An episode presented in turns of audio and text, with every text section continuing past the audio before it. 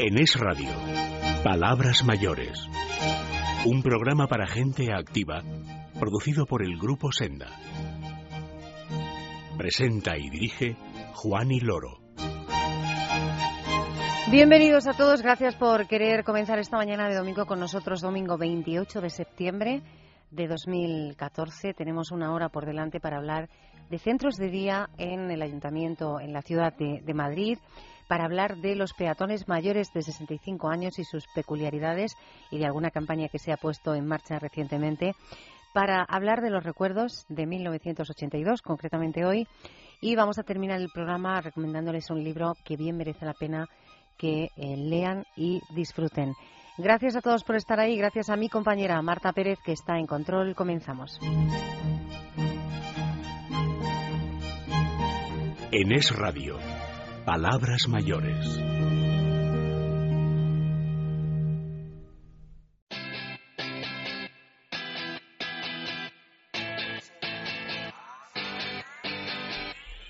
Vuelve la campaña de turismo social del Inserso con Mundo Senior.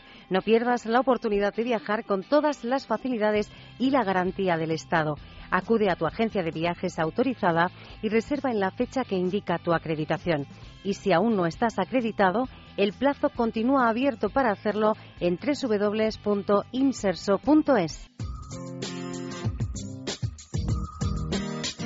Las últimas noticias del sector son palabras mayores.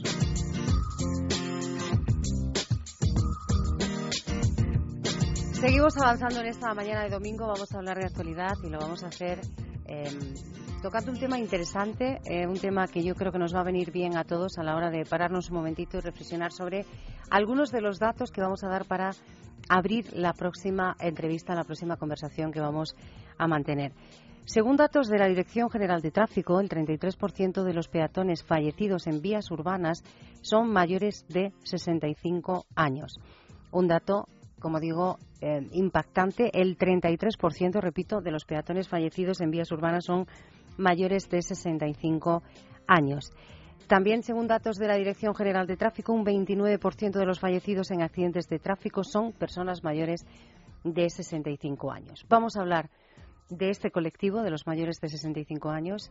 Vamos a hablar de seguridad vial porque eh, hace poco tiempo, unos días, a comienzos del mes de septiembre, el grupo Liberty Seguros y, el RACE presentaban al público, presentaban en sociedad una campaña que está recorriendo distintos puntos de España para sensibilizarnos a todos, de forma muy especial, eh, como decía ese colectivo de los seniors.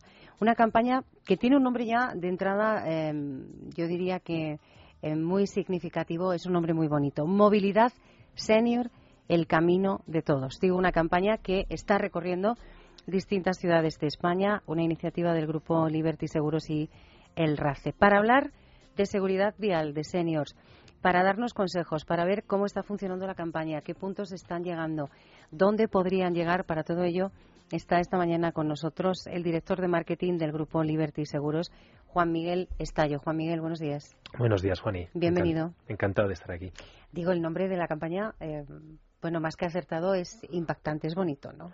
Sí, al final queríamos que, fuera sobre todo descriptivo de a quién, de a, quién nos dirigimos y, que fuera muy muy concreto, ¿no? Al final esta campaña está dirigida principalmente para, para, para que los seniors conozcan mejor eh, cómo se pueden cómo se pueden desenvolver de manera segura por las ciudades y concienciar al resto de, las, eh, de, los, de los ciudadanos de otras edades sobre sus especiales necesidades en, ese, en, esos, en esos movimientos urbanos que hacen día a día. Vamos a hablar de, de esta campaña Movilidad Senior, el camino de todo Vamos a ver, como les decíamos a los oyentes, eh, Juan Miguel, dónde, em, dónde, van, dónde va a llegar la campaña, dónde pueden informarse, qué actividades se van a desarrollar en esos puntos. Pero vamos a empezar por el principio. Esta campaña nace a raíz de un estudio que vosotros también realizáis el año pasado, que tiene que ver con la seguridad vial también. Correcto. El, año pasado, en colaboración con RACE también, dentro de, los temas que impulsamos relacionados con la seguridad vial dentro de desde Liberty Seguros, pues hicimos un estudio para entender eh, cuáles eran las dificultades que se encontraban los conductores seniors. Y a raíz de ese estudio, lo que vimos que además de, que, además de encontrarse dificultades como conductores, donde mayores dificultades se encontraban eran como peatones. Entonces, durante el año pasado estuvimos trabajando en, la parte de cómo podíamos mejorar esos hábitos de conducción de las personas seniors para que su conducción fuera más segura y se, sensibilizaran sobre las especiales características que tenía que tener su conducción. Pero al final lo que nos oye ese estudio, que siendo ese tema muy, muy relevante, donde había el principal ratio de siniestralidad y de fallecidos, como comentabas muy bien tú antes, con ese 33%, no estaba tanto cuando conducían, sino cuando estaban circulando como peatones por las vías urbanas. Y eso fue lo que nos dio pie a este, en este segundo año, pues prolongar ese estudio y viendo una vertiente distinta. En lugar de los signos como, conductores, los signos como peatones. Las cifras, eh, normalmente las cifras en cualquier ámbito y ante cualquier eh, tema de consulta son siempre esclarecedoras. Hemos hablado de ese 33% del 29% en los eh, fallecidos en los accidentes de, de tráfico. Pero claro, yo no sé si cuando os habéis planteado este estudio y el lanzar esta campaña, uno tiene en cuenta también la proyección de crecimiento de, de la población, porque estamos hablando de un número importante de varios millones de personas mayores de 65 años a fecha de hoy en nuestro país y que es eh, según el Instituto Nacional de Estadística y de todas las fuentes que puedas consultar, un grupo que va a seguir creciendo en los próximos años. De hecho, cuando, cuando pensamos en el recorrido que tenía este, este estudio para, para, para la población actual, la población que se iba a encontrar en esa situación dentro de unos años, al final, claro, las estadísticas lo que nos dicen que en vamos a tener más de 10 millones de personas por encima de los 65 años, ¿no? Por lo tanto, es un porcentaje altísimo de la población española, pues casi el 25% de la población española, cuando a fecha de hoy ya es un porcentaje importante, representan el 18%, pero van a crecer mucho. Entonces, todo lo que podamos, por hacer, todo lo que podamos hacer para, para, facilitar ese colectivo, a los que ya están y a los que van a llegar, eh, pues eh, su circulación, pues tiene todo el sentido, ¿no? Yo he presentado eh, esta iniciativa como una campaña de, información, pero creo que es mucho más que, esto. Eh, Juan Miguel, es, eh, este proyecto que se llama Movilidad Senior, el camino de todos, es además de una campaña de información y formación también. Sí, de hecho la campaña tiene, tiene, un doble, tiene un doble enfoque. Tiene un primer, un primer enfoque que es recoger y entender cuáles son las necesidades de, los seniors como peatones. Y para esa, para, esa, para esa primera parte lo que vamos a hacer es un estudio donde vamos a entrevistar a más de 400 personas, personas que estén en ese colectivo de edad, eh, con entrevistas personales y además vamos a recoger información entre los clientes de Liberty Seguros que están en ese, en ese colectivo y los socios del RACE que están en ese colectivo. ¿Para qué ese primer enfoque de, de la campaña? Pues para entender mejor cuáles son esas necesidades y buscar soluciones a esas necesidades que, pueden, que se puedan poner en marcha en, los distintos, en las distintas vías urbanas, los distintos núcleos urbanos para facilitarles su movilidad. Y por otro lado, el segundo enfoque es un enfoque de sensibilización o formación, donde por un lado queremos que las personas seniors conozcan mejor eh, entre, su situación o su, evolución a lo largo de la edad, con qué dificultades se van a ir encontrando y cómo pueden, cómo pueden incorporarlas en su, en su movilidad para que esas dificultades no sean dificultades, sino que sea tan solo una manera distinta de, de moverse por las vías urbanas, eh, con consejos eh, específicos sobre qué tienen que hacer en distintos momentos, en distintas situaciones, y por otro lado, con sensibilización al resto del colectivo, ¿no? porque al final no solo están las, las personas sino que se mueven por las vías urbanas, sino también los conductores y el resto de los peatones que muchísimas veces no somos conscientes de, esas dificultades que se encuentran y somos poco pacientes, eh, no les tenemos en cuenta sus características especiales y al final eso les dificulta aún más esa, esa movilidad. Entonces queremos trabajar las dos partes. Por un lado, formarles y darles consejos específicos para que para ellos resulte más fácil y más seguro desplazarse y sobre todo al resto de, al resto de la población pues para sensibilizarles de esa situación especial y que seamos más conscientes todos. Cuando te estaba escuchando hablar de esa formación y eh, también cuando acababas de decir que eh, cuando nos has explicado que esta campaña nace de un estudio anterior del, del año pasado de, en el que analizabais las peculiaridades de los seniors como conductores, estaba pensando, los seniors luego, una vez que llega esa etapa de la formación, de darle consejo, ¿se lo toma bien? Digo, ya tenéis experiencia del año pasado, ¿no? Sí, el, ¿Sí? ¿Admite esos consejos? Se lo toman bien, sobre todo cuando los consejos parten, parten de, de, de, haber entendido cuál es su situación. Una de las cosas que nos vino muy bien el año pasado, en, el estudio sobre los senios como conductores, es eh, desde, nuestra, desde Liberty Mutual, en nuestra casa matriz en Estados Unidos, habían desarrollado un traje que simula eh, las sensaciones que tiene una persona mayor a la hora de desplazarse. Entonces, lo que hacíamos eh, a las personas que formaban parte de ese estudio les hemos hecho ponerse el traje. Entonces, es una manera muy práctica de que luego a la hora de dar esos consejos no das los consejos sin haber sentido lo que ellos sienten, sino das consejos después de haberlo vivido, ¿no? Y no es cuando tú te pones un traje que te impide agacharte, donde te cuesta mucho andar porque tienes muchísimo más peso el que te corresponde normalmente, donde te dificulta el movimiento de las articulaciones precisamente para simular las, eh, los, los, temas que suelen llegar con, con, el envejecimiento, ¿no? Entonces sentían que los consejos partían mucho de, de, haber entendido su, su, situación y no de alguien que totalmente ajeno a su casuística pues eh, les daba consejos gratuitos y luego que no son consejos descabellados, ¿no? que son cosas como, muy prácticas, pero que cuando te las cuentan eh, cuesta incorporarlas, pero son receptivos a, recibirlos, ¿no? Importante eso, porque claro, eh, estaba yo pensando, hombre, si te dicen que tienes que, a ver, algo muy práctico. Vamos a poner un ejemplo muy, muy práctico algo muy, muy, muy práctico eh, y fundamental, que debería ocurrir siempre, pero especialmente la, el, agente senior, ¿no? Cruzar, cruzar siempre la calle por sitios debidamente señalizados, por sitios donde tienes un espacio, un tiempo suficiente para cruzar, porque tienes un semáforo que va a parar el tráfico, porque cuando tienes eh, una edad, y, la edad no es la misma para todos, hay personas que con 65 años se encuentran de una manera y gente con 78 se encuentran mejor o peor, pero a medida que te vas encontrando que tienes más dificultades, te va a costar más tiempo desplazarte, ¿no? Por lo tanto, intenta que cuando cuando tengas que hacer cruces de vías urbanos tengas tiempo suficiente para hacerlo. Entonces, en lugar de buscar un sitio con poca visibilidad o no señalizado o donde el tráfico no se va a parar porque no hay un paso de cebra o no hay un, o no hay un semáforo, que lo deberíamos hacer todos, pero aún así desgraciadamente no siempre ocurre, en el caso de los señores es especialmente importante que, sigan ese tipo de normas. ¿no?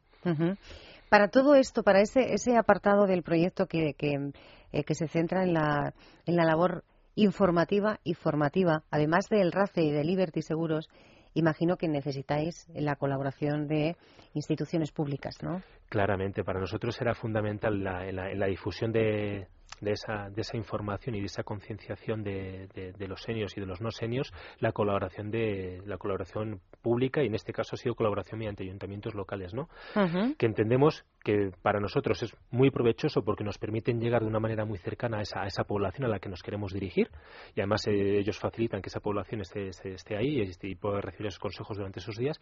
Y por otro lado porque también a su vez nosotros queremos devolverles partes de ese, de ese ejercicio no con, con esa información que vamos a recoger de la, de la parte previa del estudio de la, de la, de la investigación con entrevistas a personas seniors y a, y a entrevistas a personas seniors, lo que queremos sacar es consejos prácticos no solo para los seniors, sino para que los propios ayuntamientos los puedan incorporar en sus, en sus planes de movilidad urbana, ¿no? Porque muchísimas veces es cierto que las ciudades no están siempre preparadas, ni las ciudades ni las pequeñas poblaciones, para las personas mayores para que se puedan desplazar con seguridad, ¿no?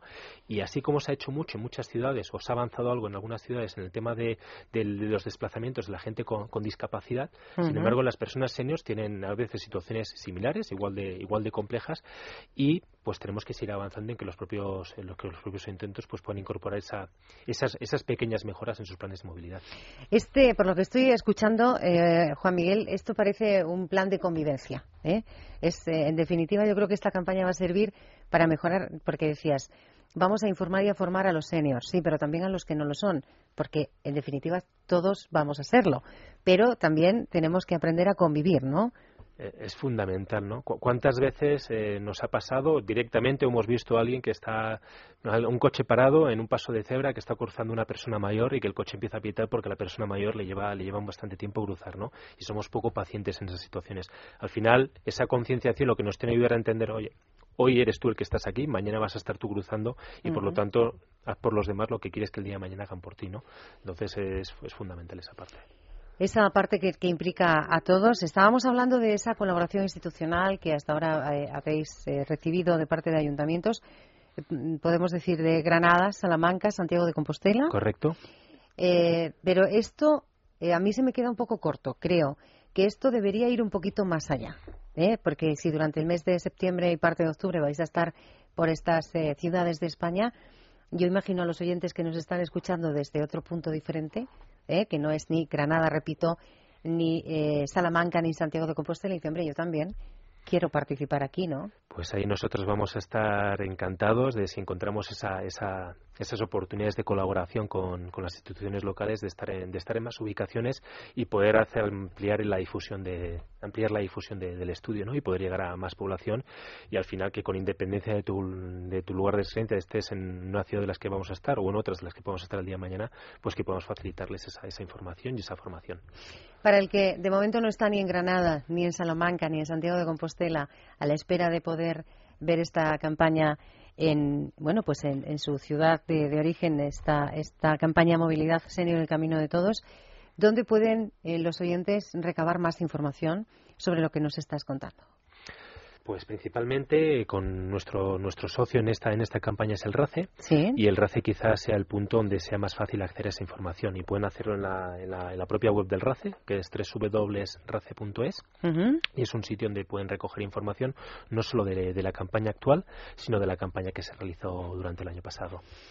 Pues vamos a aprender todos un poquito más en esta página web, eh, www.race.es, tanto de los peatones eh, senior como de los conductores senior de esas dos eh, campañas.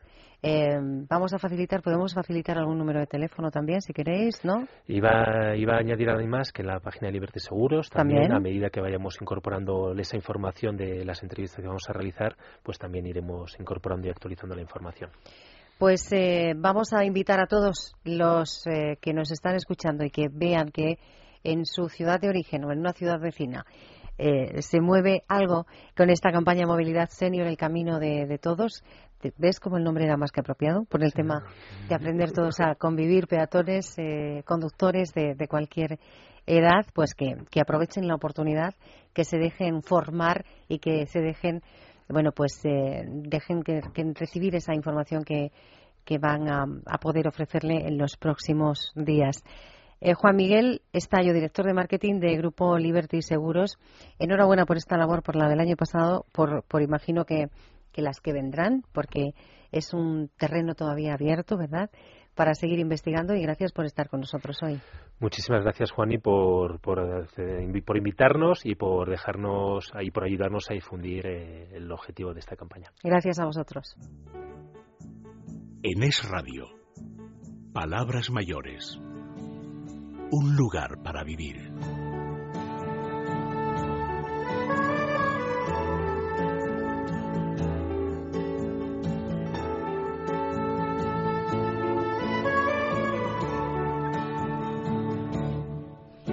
Seguimos avanzando en este programa Palabras Mayores en esta mañana del domingo 28 de septiembre y vamos a abordar desde esta sección un lugar para vivir los eh, servicios, eh, bueno, unos servicios muy concretos que tiene el Ayuntamiento de Madrid para eh, satisfacer las necesidades de muchas personas mayores y de personas dependientes dentro de este municipio. Vamos a hablar concretamente de su red de servicios de día, así como de alguna que otra oferta de servicios muy concretos. Para hablarnos de, de, estos servicios, de la red de centros de día de la que dispone el Ayuntamiento de Madrid, tenemos esta mañana con nosotros a Juan de la Torre, que es el jefe del Departamento de Centros de, Día del Ayuntamiento. Juan, buenos días, bienvenido. Buenos días, muchas gracias por invitarnos. Gracias por estar aquí y sobre todo te lo agradezco ya no en nuestro nombre, sino en el nombre de los oyentes a los que esta información les va a ser de mucha utilidad. Digo, vamos a hablar de la red de los centros de día. Cuéntanos un poquito, vamos a describirla, cuántos centros hay, cómo se estructura. Bueno, igual en la entrevista me tienes que parar en algún momento porque yo soy un enamorado de este recurso. Entonces, creo tanto en él y creo que es tan importante y tan útil para las familias que si voy muy rápido o hablo mucho, tú me cortas. Vale, Mira, los centros de día son recursos de atención sociosanitaria para personas mayores, dependientes o bien con dependencia física o con algún tipo de dependencia cognitiva bien alguna patología como la enfermedad de Alzheimer, cuerpos de Levy, cualquier tipo de demencia. ¿eh? Los centros, eh, el funcionamiento básico de un centro de día es que, como su nombre indica, son recursos solo para estar durante el día. Se le va a buscar a la persona mayor al domicilio, se le lleva al centro de día, se le da el desayuno, la comida, la merienda y durante todo este tiempo del día se hacen actividades vinculadas a las patologías que tiene la persona mayor. Actividades de fisioterapia, de terapia ocupacional, de estimulación cognitiva, actividades vinculadas con los problemas médicos. En fin, durante todo el día está la persona mayor tutelada y supervisada por un equipo técnico muy importante. ¿eh? Eh, Juan, deduzco que ese, eh, ese plan de acción responde a una evaluación primera, ¿no? Cuando llega el usuario del centro de día por primera vez al centro que sea del, de la red de centros del Ayuntamiento de Madrid, hay que hacerle un, un examen, por decirlo así, para ver qué necesita o no. Efectivamente. Antes de entrar, se hace una evaluación para ver el tipo de patología que tiene, porque a veces nos encontramos con familias que solicitan un tipo de centro, por ejemplo, de deterioro físico, pero en cambio lo que hay detrás de ese deterioro físico es una demencia. Que primero tenemos que discriminar si hay una demencia en esa persona mayor. Una vez que ya se ha evaluado y que se asigna el centro adecuado, porque tenemos centros para mayores con deterioro físico o centros para mayores con deterioro cognitivo, lo que tenemos que hacer es una evaluación integral de esa persona.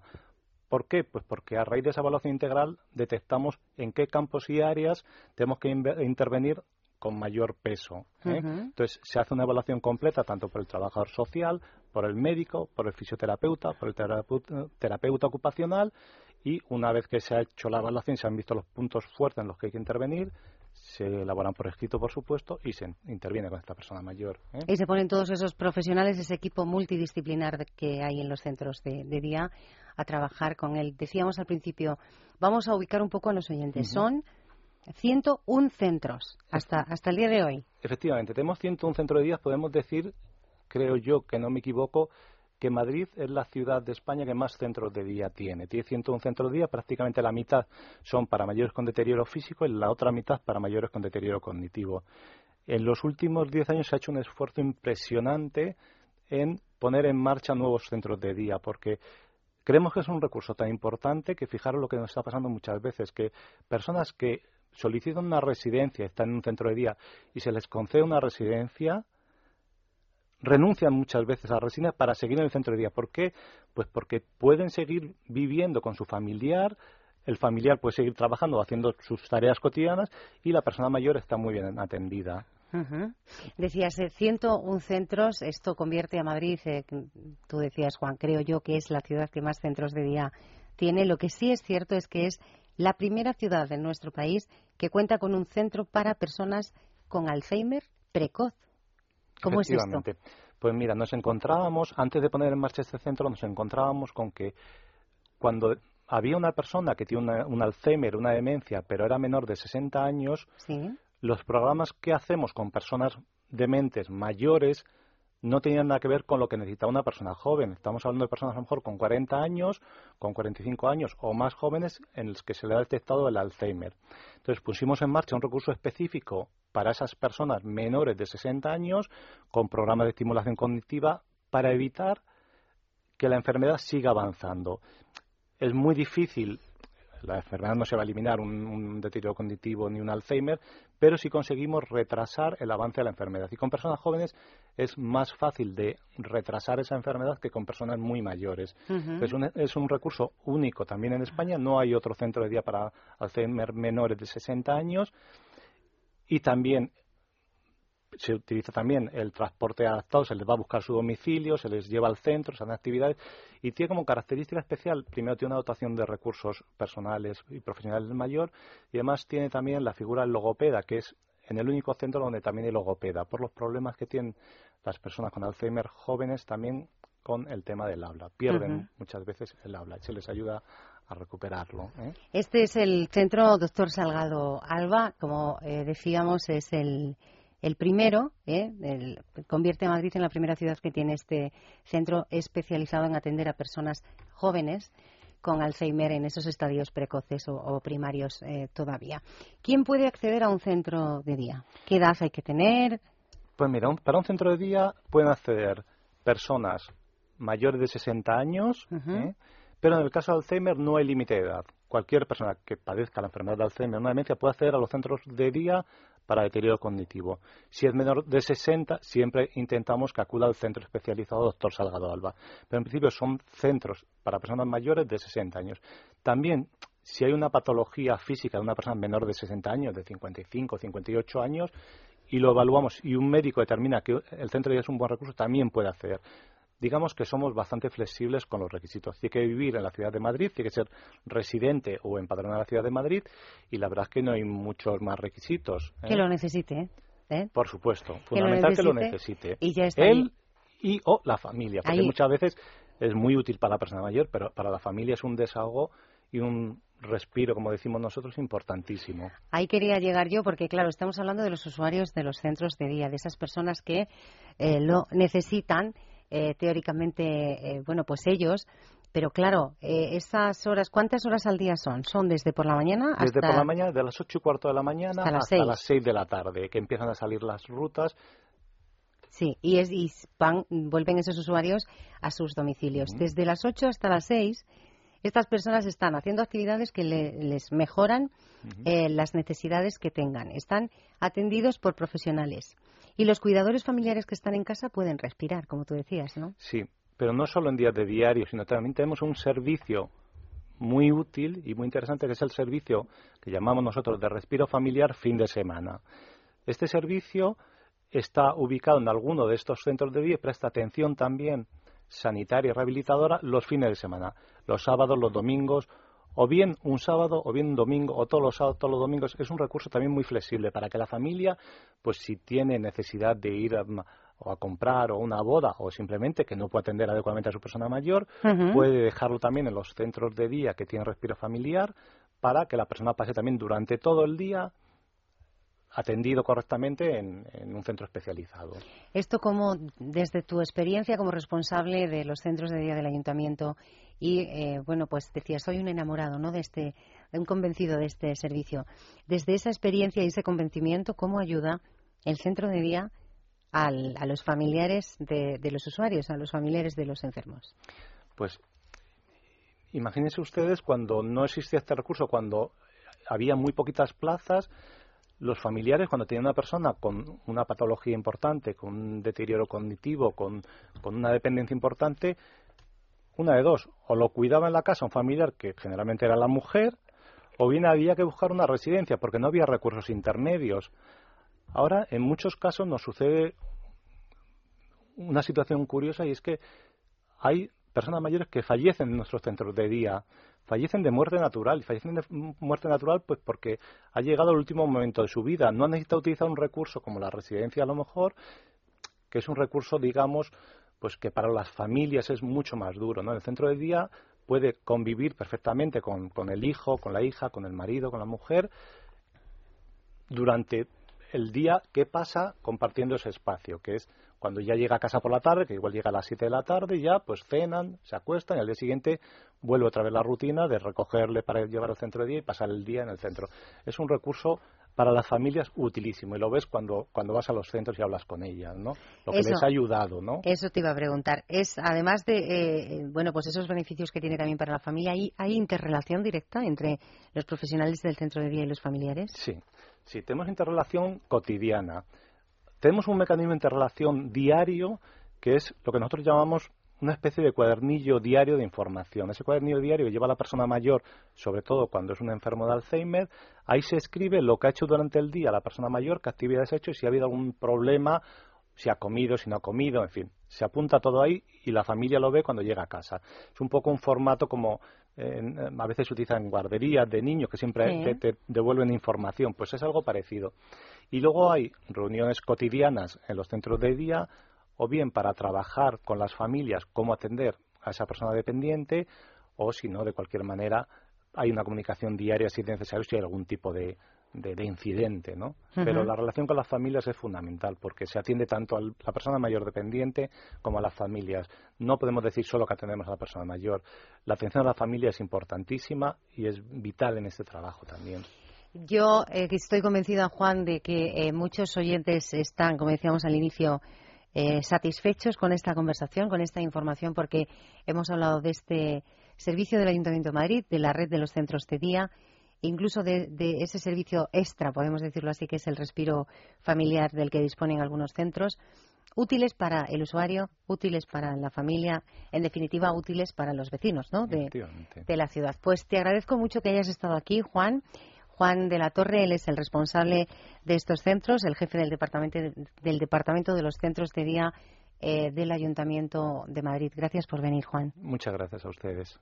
Vivir de forma independiente y con calidad de vida es fundamental para cualquier persona, pero también lo es sentirse seguro, protegido, tranquilo. La teleasistencia es un servicio que con ayuda de la tecnología pone a tu disposición una serie de recursos que te garantizan una atención inmediata en caso de necesidad. Tan solo pulsando un botón, el servicio de teleasistencia de Tunstal Televida te responde siempre, las 24 horas del día, los 365 días del año. Llegamos a todos los lugares, siempre estamos al otro lado. Llevamos más de 20 años cuidando de los mayores y en la actualidad atendemos a 240.000 personas en toda España. ¿Y tú? ¿Quieres sentirte seguro? Infórmate. Llámanos al 901-110-901. Los recuerdos son palabras mayores. Como cada eh, mañana del sábado y del domingo, más o menos a esta hora, aproximadamente hacia el ecuador del programa, nos paramos un poquito y miramos hacia atrás. Hoy miramos hacia 1982. Un año, bueno, pues eh, del que ya hemos hablado en otras ocasiones. Lo cierto es que después de tres años de, programa, pues repetimos, evidentemente, eh, los años. Intentamos que no se repitan las canciones ni los sonidos que nos recuerdan eh, ese punto fijo en el que, al que miramos eh, cada mañana, cada mañana del sábado y cada mañana del domingo. Repito, 1982. ¿Qué hacían ustedes? ¿Dónde estaban? ¿Cómo cambió su vida? Espero que de forma bonita, positiva y que los recuerdos que, hoy eh, lleguen hasta ustedes pues sean eso, recuerdos agradables. En 1982 nos deja uno de los grandes del cine español. Yo he de reconocer que a mí me encanta. Digo me encanta porque yo sigo viendo sus películas. Yo creo que me las he visto todas. ¿eh? Tengo que tengo que ver si, si hay alguna que no haya visto todavía. Revisar toda la filmografía del señor Paco Martínez Soria, porque es, como digo, uno de los grandes del cine eh, en nuestro país. Él eh, fallece el 26 de febrero. Él era actor, empresario también de teatro español. Él había nacido en Tarazona en 1902 y fallece en Madrid a causa de un infarto de miocardio. Películas como, por ejemplo, Alma de Dios, La ciudad no es para mí, ¿Qué hacemos con los hijos? El turismo es un gran invento, Abuelo Made in Spain o Se armó el Belén. Todas seguro que, bueno, todas o algunas, eh, alguna de ellas seguro que han visto y con la que han disfrutado. Hoy les recordamos con un diálogo de la película el turismo es un gran invento donde justifica el señor Paco Martínez Soria qué hacer con su ciudad para que lleguen turistas. Eso es lo que hay que hacer aquí. ¿Qué era antes la Costa del Sol? Nada. ¿Y la Costa Verde? ¿Y la Costa Blanca? ¿Y la Costa Azul? ¡Redié! ¿Qué era la Costa Azul? Vamos a ver. Un sembrado Vivían peor que nosotros, ya veis. Pero aquí tenemos el castillo más viejo de Aragón y el manantial de los Tres Caños. Que todo el que bebe agua de esa tarda un mes en curarse. Y la iglesia parroquial, una joya románica del medioevo, donde se confesó una vez Carlos III. Y el puente romano, construido por el emperador Adriano en el siglo I, antes de Jesucristo. ¿Y de qué nos ha servido? ¿Quién viene ahora? Nadie. Todos pasan de largo. Estamos olvidados y lo que es feo, atrasado. Lo que hay que hacer es cambiarlo todo, ponerse al día y hacer aquí la costa de Valdemorillo. Eso, eso. Y con chicas. Ahí está la justificación de Paco Martínez Soria y sus compañeros de reparto en esta película El turismo es un gran invento. Seguimos avanzando en estos recuerdos de 1982 seguimos eh, en el cine, en este caso, bueno, pues un éxito a nivel internacional. Se estrena esa gran película dirigida por Steven Spielberg eh, y escrita por Melissa Madison, eh, que es E.T., el extraterrestre, que cuenta la historia de Elliot, un chico bastante solitario que se hace amigo de E.T., de un extraterrestre. Elliot y sus hermanos le tienen que ayudar a volver a casa. Vamos a escuchar cómo el extraterrestre aprende aprende a hablar. Sé bueno, sé bueno.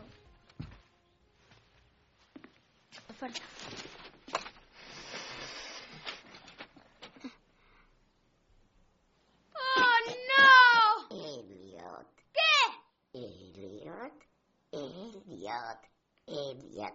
Le enseño a hablar. Ahora Elliot, sabe hablar. Elliot.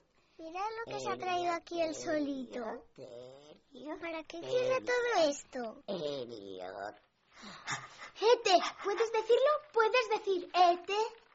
Ete. Ete.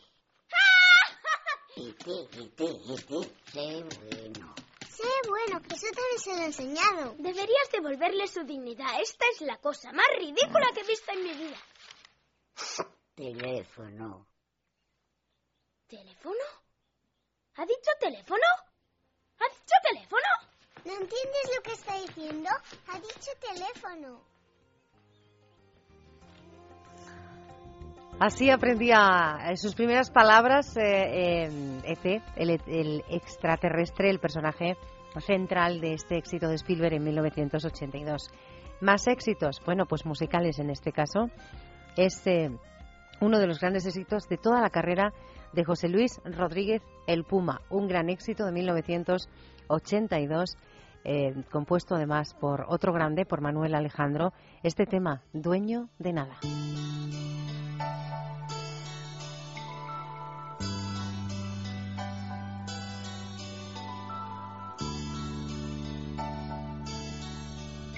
No soy yo el que hace crecer tu alegría y ocupa en tu vida un lugar especial. No soy yo el que te hace soñar con la luna y ver en la lluvia gotas de cristal. No soy yo ese a quien tú le dices mi dueño. Yo soy solo un perro que tú haces saltar y que buscas cuando sientes ganas de un hombre que te haga sentir de verdad. Dueño de ti, dueño de qué, dueño de nada. Un arlequín que hace temblar tu piel sin alma. Dueño del aire y del reflejo de la luna Dueño de ti, dueño de qué, dueño de nada. Un arlequín que hace temblar tu piel sin alma. Dueño del aire y del reflejo de la luna sobre el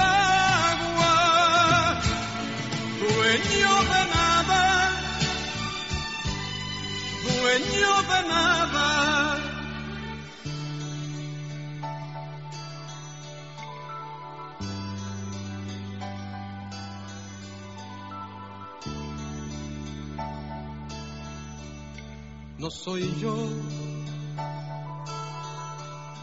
el que siempre comparte tu vida, tus penas y risas realidad. No soy yo el que pasa las noches en vela cuando la tristeza perturba tu hogar. No soy yo ese a quien tú le dices mi dueño. Yo soy solo un perro que tú haces saltar y que buscas cuando sientes ganas de un hombre que te haga sentir de verdad.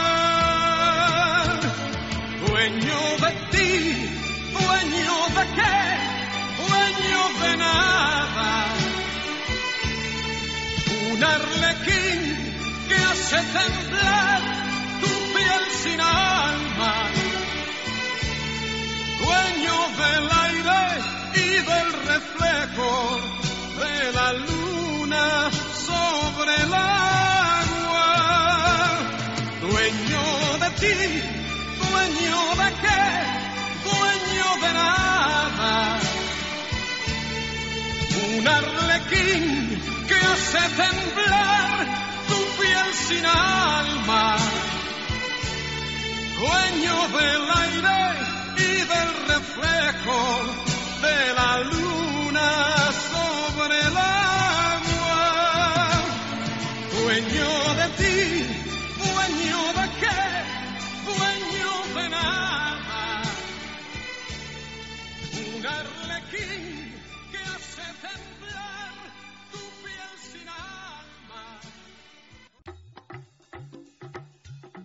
Palabras mayores con Juan y Loro.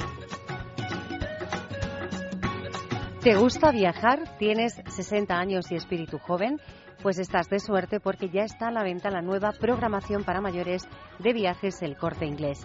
Un programa para disfrutar en cualquier época del año con precios muy especiales, la mayoría en pensión completa, pago aplazado y sobre todo con muchas novedades. Salidas exclusivas en circuitos nacionales e internacionales, actividades de animación en hoteles exclusivas para clientes de viajes El Corte Inglés. Una gran oferta de programas con la garantía y confianza de viajes El Corte Inglés. Estancias en hoteles de costas e islas, balnearios, paradores, escapadas urbanas, trenes especiales, circuitos, grandes viajes, cruceros marítimos y fluviales. Acércate a Viajes El Corte Inglés para hacer tu reserva y aprovecha para preguntar por los programas de turismo social e inserso. Ya lo sabes, si tienes 60 años y te gusta viajar, tu programa es Viajeros Mayores de 60 de Viajes El Corte Inglés. Solicítalo en cualquiera de sus agencias o en el 902 400 454 902 400 454.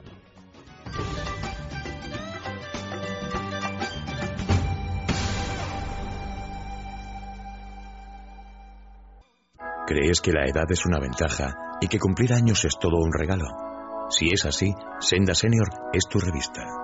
Actualidad, economía, salud, belleza, cocina. Todo lo que necesitas saber para conocer lo que le interesa a la gente de tu edad. Senda Senior, la mayor apuesta por la madurez activa. Pídela en tu kiosco. Nuestro personaje de la semana.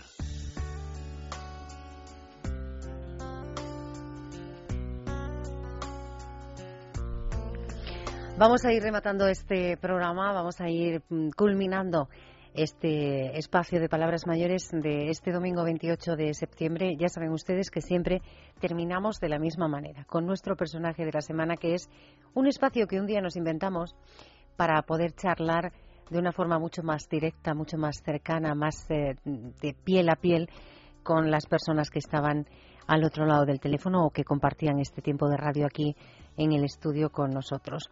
Hoy vamos a poder charlar con una mujer joven. Ella es periodista, escritora, guionista, que publicó su primer libro en 2004, publicó El desván junto a Susana Prieto, con ella también publicaría dos años después La esfera de Ababol y en mayo de este año publicaba su primer libro en solitario, La cirujana de Palma.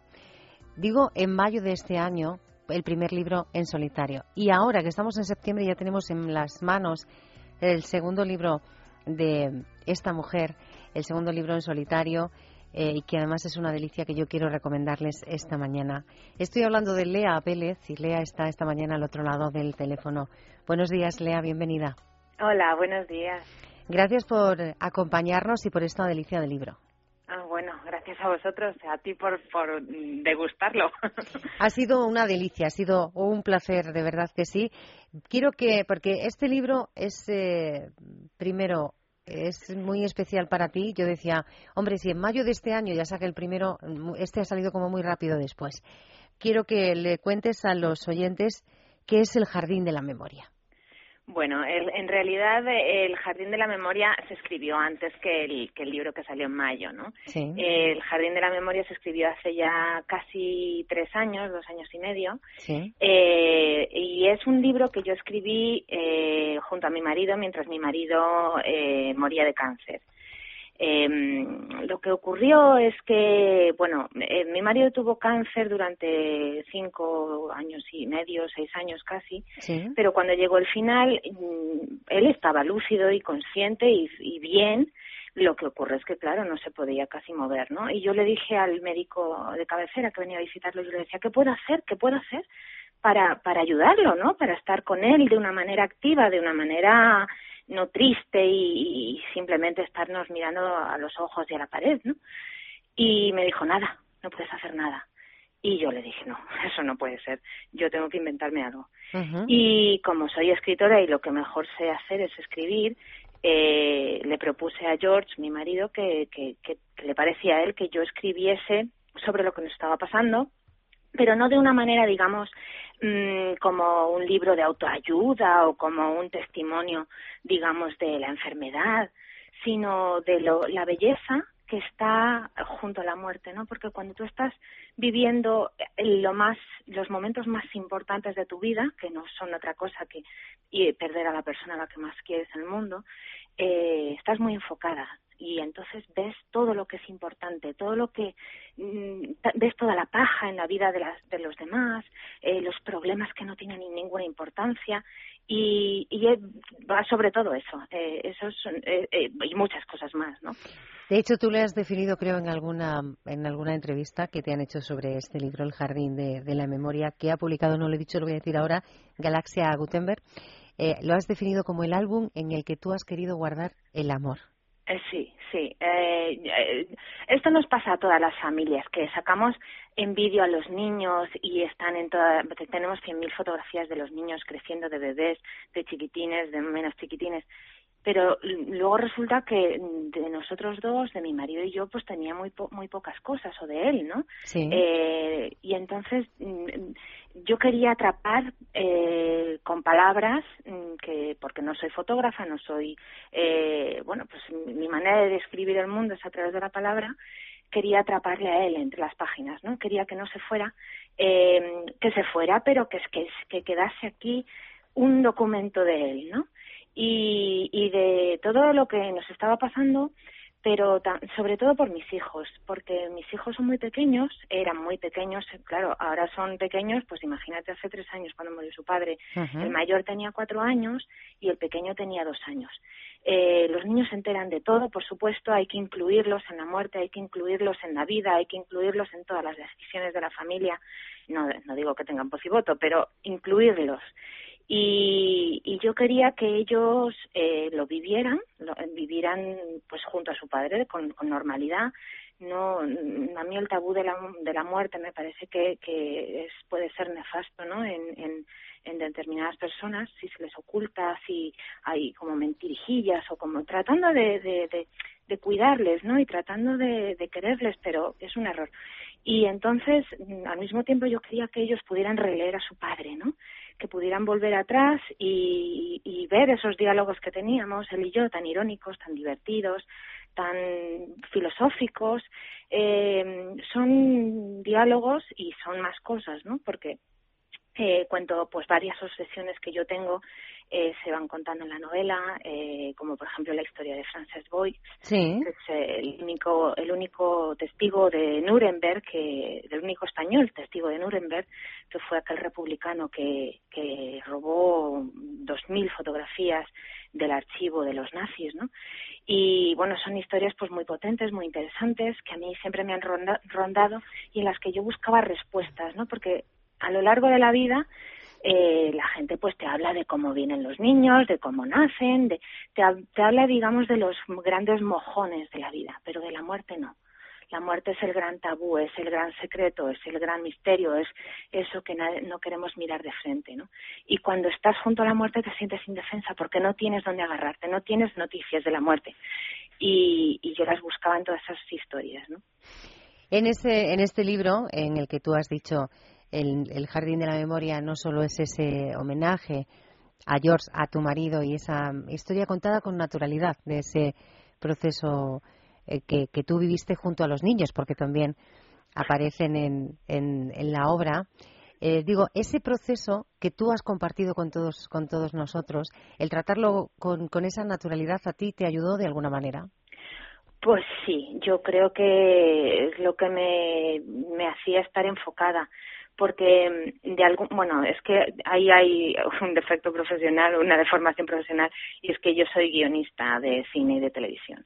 Y entonces el guionista es esta especie de, de Dios que maneja los personajes que dice lo que tienen que hacer lo que tienen que decir cuándo salen cuándo entran cuándo viven y cuándo mueren eh, entonces, de alguna manera, el yo estar escribiendo lo que nos estaba sucediendo era mi manera de enfocar mi mente, de entender, de planificar, de ensayar las secuencias, ¿no? Porque, claro, cuando estás, eh, te dicen, a tu marido le queda un mes para morir, un mes, un mes y medio, y él está estupendo, de pronto está estupendo, y pero en un mes va a morir.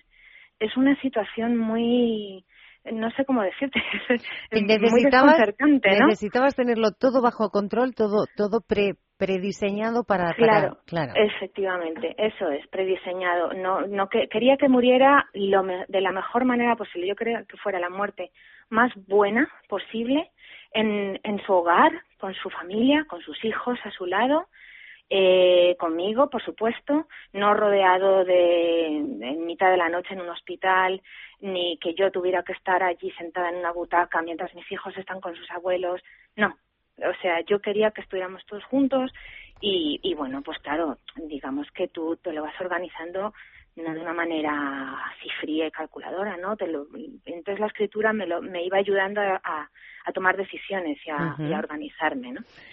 Y, y sobre todo que era una necesidad casi pues no sé, era como un impulso, el impulso de la escritura, ¿no? Que nos pasa a los escritores, sobre todo cuando estamos así en momentos de mucha emoción, ¿no? Una, un impulso que él, tú lo has dicho, compartía, que vemos en esos, en esos diálogos y eh, en unos, unos diálogos y una, iba a decir personaje, pero claro, es tan real, George, ¿verdad? que eh, en la figura de George que también nos ha enseñado muchas cosas. Digo, a los que hemos leído el libro y, a ti imagino, porque hay frases, yo me he apuntado algunas, por ejemplo, en, en, una conversación tuya con él, eh, luego tú terminas diciendo, claro, es que nos reímos mucho. Eso, eso te impacta. A, quien está leyendo la, la obra, eh, Lea le impacta, porque claro, estáis ahí hablando, estaba, creo que fue hablando de la enfermedad, de cómo, y de repente dice, nos reímos mucho. Sí, sí, es que mm, eh, él era muy divertido, muy divertido, mm, muy irónico, era una de las cosas que más nos unían era el sentido del humor, ¿no? El reírse un poco de todo, eh, pero no en plan payaso, sino en plan filosófico y en plan buscarle las vueltas a la vida. Y yo creo que en el sentido del humor está la, la mayor dulzura y la, el, mayor éxito de, de, una relación de pareja muchas veces, ¿no? y, y la verdad es que eh, si no tienes sentido del humor cuando te estás muriendo, madre mía, es, es muy trágico y muy muy terrible. Y, y, y todos lo tenemos en, en, el, en yo creo que en, olvidamos que hay que tenerlo, ¿no? Tenemos eh, una cosa muy importante de la novela que yo descubrí al lado de la muerte es que te, quita el pudor para la vida. Eh, la muerte, la, la desgracia, digamos. Es que no lo quiero llamar desgracia porque es que va a sonar que es una novela sobre una desgracia. No, no es, no es para nada algo deprimente ni, ni, ni, ni, que demuestre o que muestre una desgracia. Eh, entonces, lo que, lo que yo aprendí es que esta desgracia, entre comillas, te quita el pudor, eh, que significa, mm, es que no sé cómo explicarlo, significa que te destapas a la vida, que, te, que vives mejor, que aprendes a mirar, que aprendes a ver la belleza en las cosas más tontas y más simples y más mm, prosaicas. Y eso es un poco yo lo que quería, quería reflejar, ¿no? Hay otra frase, eh, Lea, que yo me he apuntado, es una frase textual tuya en la obra, dice, nos quejamos de todo. Él se muere y no se queja, es una lección diaria. Sí, es verdad. Es verdad. Yo antes, pues sí, me quejaba. Ay, me duele, tengo la regla, me duelen los riñones. Ay, me, ay, hoy tengo dolor de cabeza. Y cuando está él, y, los hombres son muy ñoños para los catarros, y él era un fatal, cuando tenía un catarro, madre mía, no había quien lo soportara. Pero, pero se estaba muriendo y no se quejaba. No, no se quejó ni una vez. Y yo decía, madre mía, esto es una lección para el resto de mi vida. Y yo creo que ya nunca me he vuelto a quejar de nada.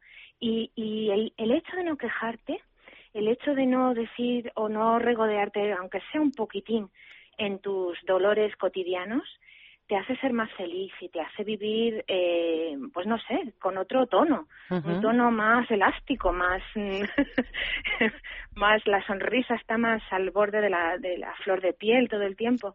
Y, y yo qué sé, es que de verdad me, suena que bueno que parece que es la mejor cosa que me ha pasado en la vida claro. Pero no mm, evidentemente es lo es lo peor que me ha pasado en la vida que se muriese mi marido. Pero sí que he aprendido de ello todo lo que se podía aprender yo creo ¿no? y, y eso es lo que está ahí eh, en este libro. en las páginas sí eso y otra cosa que no solo tú has aprendido esas cosas que, que nos estás contando, Lea, porque eh, en esas conversaciones que mantenías con George y a través de la historia de su familia, también que vamos a, ir descubriendo con el paso de, las páginas, él reconoce que aprendió muchas cosas de ti. Ah, pues sí, puede ser, puede ser. No lo sé, sí, creo que sí, creo que aprendió a querer. Creo que aprendió... Eso dice más de una vez. sí, eh, no se podía uno fiar mucho de él. eh, no, sí, yo creo que él, él era una persona muy cariñosa y que quería muy bien, pero que siempre tenía la sensación de que no sabía querer eh, porque venía de una familia muy, una familia tremenda, eh, con un padre tremendo, con una, un, secretos familiares, con, con una desgracia eh, en los años 50, eh, y todos esos secretos, desgracias, eh, que mm, tampoco le ayudaban a morir bien porque no se había reconciliado él con su padre, es, es otra de los motivos por el que yo escribí la, la novela. ¿no? Yo tenía unas cajas de bombones eh, del año 57 que contenían un montón de cartas de su hermano Steven eh, a sus padres y de sus padres a su hermano eh, y bueno en esas cartas se revela pues esta este digamos hecho del pasado no de la familia de George y de cómo era su padre y de cómo era su madre y de cómo era su familia. Y yo leí esas cartas las investigué a mí esas cartas siempre me habían fascinado como escritora y, y, dije, este es el momento, George, de que aprendamos y de que aprendas, mm, antes de irte, quién era tu padre y, y por qué era un ogro, ¿no? Y por qué eras como era. Y a él le pareció muy muy buena idea, entonces yo las leí, las, eh, las analicé, las entendí y, y sobre todo me ayudaron a mí también a encontrar esas claves de lo que es la muerte, ¿no? Que te decía antes, que nadie te cuenta, eh, porque esta historia del pasado, pues es la historia de una desgracia familiar y, y en las cartas pues se iba se iba viendo lo que es la normalidad de, de una familia la normalidad que tienes que seguir teniendo no con, con una desgracia eh, o con una enfermedad muy grave o con una muerte en la familia y, y esa dulzura en la cotidianidad y en la inocencia de unas cartas de un niño que escribe eh, desde el hospital a sus padres me, me parecía um, fascinante. Pero sobre todo me hizo entender cómo era y por qué era el padre de George un hombre tan enfadado y tan furioso, ¿no?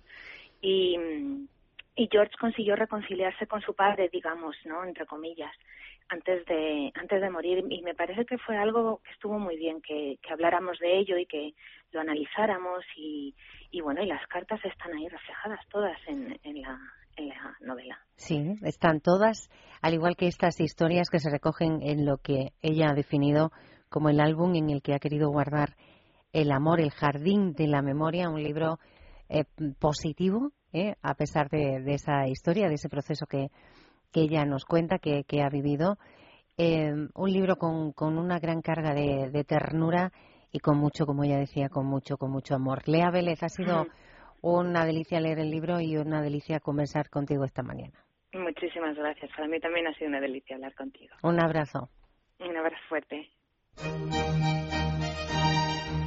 Pues hasta aquí llegamos. Como les decimos cada sábado y cada domingo, ha sido un placer poder acompañarles. Esperamos haberles sido de utilidad en este programa y durante los tres años que, llevamos con, con ustedes en esta sintonía. Espero encontrarles a todos muy, muy pronto. Gracias a todos de corazón y sobre todo, gracias muy, muy especiales a los compañeros de sonido de esta casa, a todos los que han participado en este programa, de forma, como decía, muy especial, a Marta Pérez, que hoy está en el control. Que tengan todos un feliz día. En Es Radio, Palabras Mayores.